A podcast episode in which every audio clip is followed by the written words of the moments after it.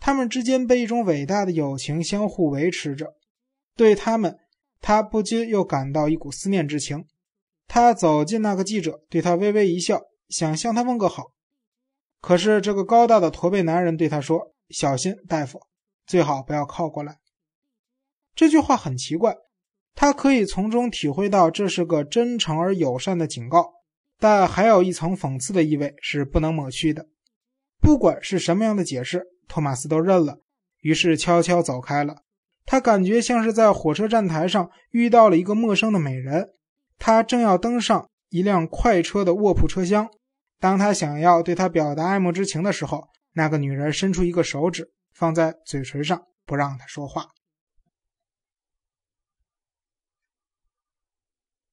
下午，他又有一次有趣的相遇。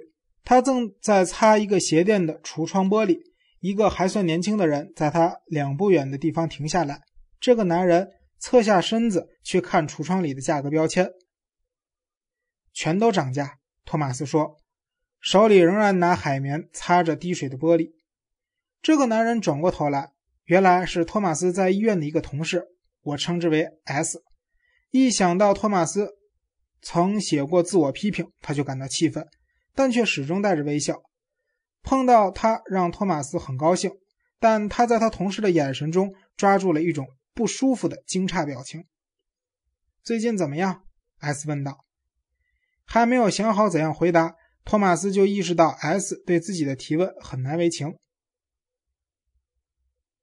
一个仍在从事原来职业的医生，却去问一个如今在擦玻璃的医生最近怎么样，这显然是愚蠢的。好的不能再好了，托马斯用世上最开心的语气回答说，以减轻 S 的尴尬。但他马上意识到，虽然他这样说，可这句“好的不能再好了”却可能被解释为一种苦涩的讽刺。因此，他又马上补了一句：“医院里有什么新鲜事吗？”“什么也没有，一切正常。”S 回答说。即使这个尽量想做到完全中性的回答也极不恰当。每个人都知道。也都知道，别人也知道。当两个医生中的一个去擦玻璃了，一切又怎么可能正常呢？主任怎么样了？托马斯询问道。你没看到他吗艾斯问道。没，托马斯说。这是真的。自从托马斯离开医院以后，他再也没见过主任。尽管他们以前曾是优秀的合作伙伴，几乎都把对方当作朋友看待。不管他怎么说，刚才他那个“没”字。都带有几许悲哀。托马斯猜想，S 一定怪他不该提这个问题，因为 S 自己就像主任一样，从未打探过托马斯的消息，关心他需要些什么。这两个旧同事之间的谈话变得无法进行下去，即使这两个人，尤其是托马斯，对此感到很苦恼。他并没有因为他的同事们忘记了他而心存怨恨。他原本很想马上向这位年轻的医生解释清楚，他想对他说：“不要一副尴尬的样子。”你们没有设法和我联系，这很正常，完全在理。不要把这放在心上。我很高兴见到你，但即使是这些话，他也不敢说出来，因为到此为止，他说的话没有一句反映了他本来的意思。如果他说出来了，他的老同事也可能怀疑这句原本真诚的话后面隐藏着讽刺。不好意思，S 终于开口了：“我有急事。”他向托马斯伸出手。我会给你打电话的。以前他的同事因猜想他是个懦夫而瞧不起他，那时一个个反倒对着他微笑。如今他们不能再瞧不起他，他们甚至不得不尊敬他，可一个个却躲着他。他以前的病人也不再请他一起畅饮香杯酒了。失去地位的知识分子的境况无一例外，情况永远都是这样，让人看了不舒服。托马斯回到家，上床睡觉，比平常睡得要快。大约过了一个小时，他因为一阵胃疼醒了。这是他的老毛病，在心情抑郁的时候就会发作。他打开药柜找药，骂了一句：“药没了。”他忘买了。他想靠自己的意志来止住疼痛，多少也有点效，但他还是不能入睡。快凌晨一点半的时候，特蕾莎回来了。他想和特蕾莎聊聊天。他和她讲了葬礼的事。记者不让他说话的事，还有他碰到了同事 S。布拉格变得很丑陋，特蕾莎说：“的确如此，托马斯说。过了一小会儿，特蕾莎压低声音说：“最好的办法是离开这里。”没错，托马斯说。可我们哪也去不了。他坐在床上，穿着睡衣。特蕾莎过来，坐在他身边，一只膀子围住了他。去乡下吧，特蕾莎说。去乡下。托马斯有些吃惊。在那儿，就我们俩，你既碰不到记者，也碰不到老同事。那里有别样的人，还有保持着原样的大自然。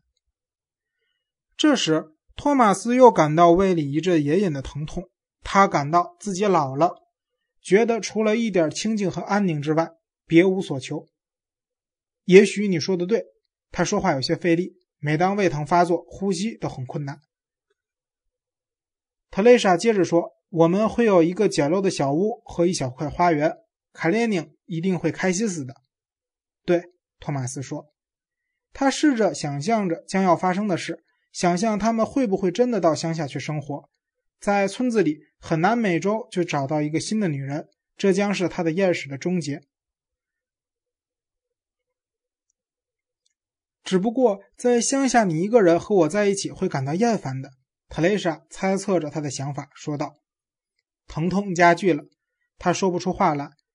他想，他对女人的追逐也是一种 yes must 一种使他沦为奴隶的势所必然。”他想要休假，摆脱一切的势所必然，摆脱所有的 yes must 在。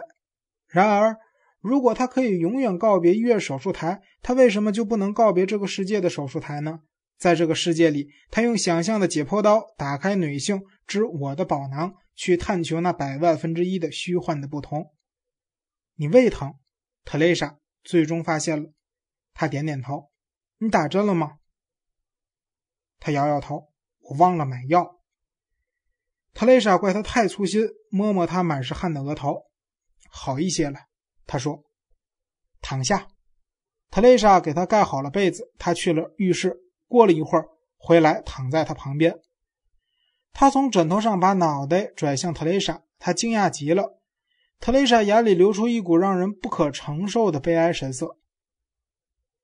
他说：“啊，特蕾莎，你听着，你怎么了？”你这阵子很奇怪，我感觉得到，我看得出来。他摇了摇头，没什么，什么都没有。不要否认，和以前一样。特蕾莎说：“和以前一样。”这意思是说，他一直在嫉妒，而托马斯一直都不忠实。但托马斯追问道：“不，特蕾莎，这次不一样。我从没看见你这样过。”特蕾莎回了一句：“好吧。”既然你想让我告诉你，那么去把你的头洗干净。他不明白，他带着悲哀却没有攻击的意思，几乎是温柔的说：“好几个月来，你头发的味道特别重，是一股难闻的下体味。我本不想跟你说的，我真不知道你的一个情妇的下体味让我闻了多少个夜晚。”听到这番话，他又开始胃痉挛了。这真令人绝望。他洗得那么仔细，为了不留下一丝陌生女人味道的痕迹，他细心地擦遍了手、脸和整个身体。在别的女人的浴室里，他从不用他们的香皂，他总带着自己的马赛牌香皂。可他却忘了头发，不，头发，从未想到过。他记起了那个骑在他脸上。要他用脸和头顶跟他做爱的女人，此刻他是多么厌恶那个女人！多蠢的主意！他知道没有办法否认，能做的只有傻笑，然后去浴室洗头。特蕾莎又开始抚摸他的前额，躺在床上别动，不碍事了。我现在已经习惯了。他的胃疼了起来，他渴望的仅仅是平静和安宁。他说：“我马上。”给我们在温泉小城碰到的以前的那个病人写信，你知道他那个村子在什么地区？不知道。特蕾莎回答。托马斯说话非常吃力，好不容易挤出几个字：森林、山丘。对，是这样的。让我们离开这里吧。不过现在不要谈了。特蕾莎一直抚摸着他的前额，他们就这样靠在一起躺着，什么也没有再说。疼痛慢慢褪去，不一会儿，他们两人都睡着了。托马斯半夜醒来，惊奇地发现自己做了好几个春梦，他只能清楚地记得最后。